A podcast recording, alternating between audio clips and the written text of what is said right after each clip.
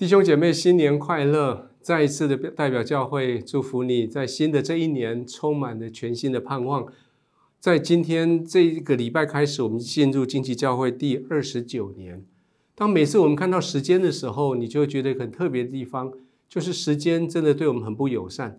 我们要它快的时候，它偏偏慢；我们要它慢的时候，它却是很快。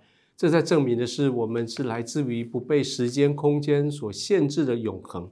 圣经这么说：说神他在创立世界以先，就先在基督里拣选了我们，认识了我们，使我们要在他面前成为圣洁，没有瑕疵。那今天我们这这个主日，这个礼拜，我们想要告诉你，在地上，在你等待永恒来到的时候，有三件重要事情你要做。我们这次我们用的经文是在约书亚记第三章到第四章。就是约书亚带着百姓登上的啊迦南地的时候，他们所发生的事情。第一件事情是他们登上迦南地以后，在吉甲那个地方，他们传讲生命的历史，他们数算恩典。吉甲那个地方放置了他们过河的时候所带上的十二个石头，他们就在那个十二个石头围成的圈圈里面，他们讲他们的历史的故事。各位，你在你的生命里面。你也该有这样子的讲你的教、你的家庭、你的生命故事的地方。在这次的主日，我建议了几个在家庭可以做的事情。你可以有全家共同的旅游，你有全家共同喜欢的餐厅，有你全家共同喜欢的食物，或是每一个重要的日子，是生日、是结婚日、是纪念日，还有你们家有一些做过去旅游所带回来的纪念品。或者你可以跟我们家一样，在家里面设一本啊签名册，就是请所有人来参加你们家的聚会，或是来拜访你们的客人，在那个本子上签个名，给你留一个祝福的话语。你也可以在家庭里面啊有一些的照片，真的是洗出来的照片，而不是在手机上面的。看到那些照片，你可以想念起一些事情，可以为一些人来祷告。还有很重要的事情是，你的手上要有一本纸本的圣经。这本圣经成为你可以传给你的家族后代的一个宝贝。今天晚上在小组或在小组之后，你就可以开始思考：我们家要去哪边弄一个本子来签名呢？我们家有没有哪个地方可以放那些我们去旅游带回来的东西呢？这是一个很好的开始。第二件事情，我要我要说的是，在吉甲这个地方是一个疗愈生命伤痕、除去羞辱的地方。在吉甲，他们开始讲故事。故事里面总是会有一些过去的羞辱，有一些过去的不方便谈论的事情。但是我们相信十字架，十字架要将所有的羞辱、所有的伤害、所有的哀伤全部都除去。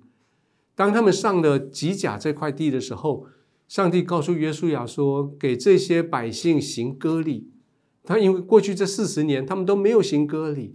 他们为百姓行了割礼以后，神就这么说：“说我从我把埃及在你们生命里面的屈辱、羞辱，把你们从身上割掉了，把你们身上给滚去了。”各位，我们必须在我们生命里面割除这些给我们屈辱、割除这些坏的习惯、割除这些让我们不断的在犯罪的这些救我的东西。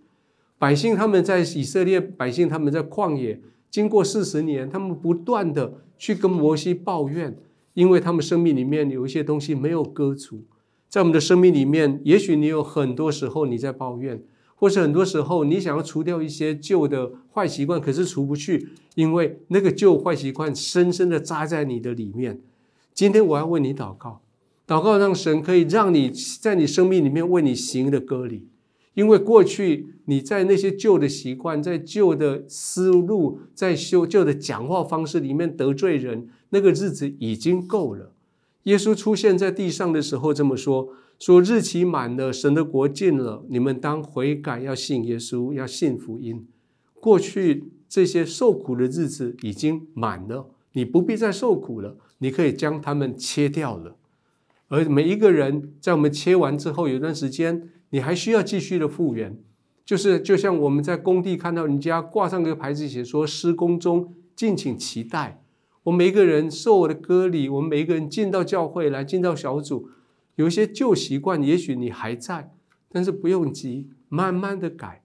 如果我们弟兄姐妹他们也因为旧的习惯来得罪了你，请你给他一点时间，慢慢的改，因为我们需要时间来除去我们的伤痕。而最后，你必须要使用吉甲这个地方成为你的生命基地，用吉甲这个地方做你的生命基地，让你重新立约。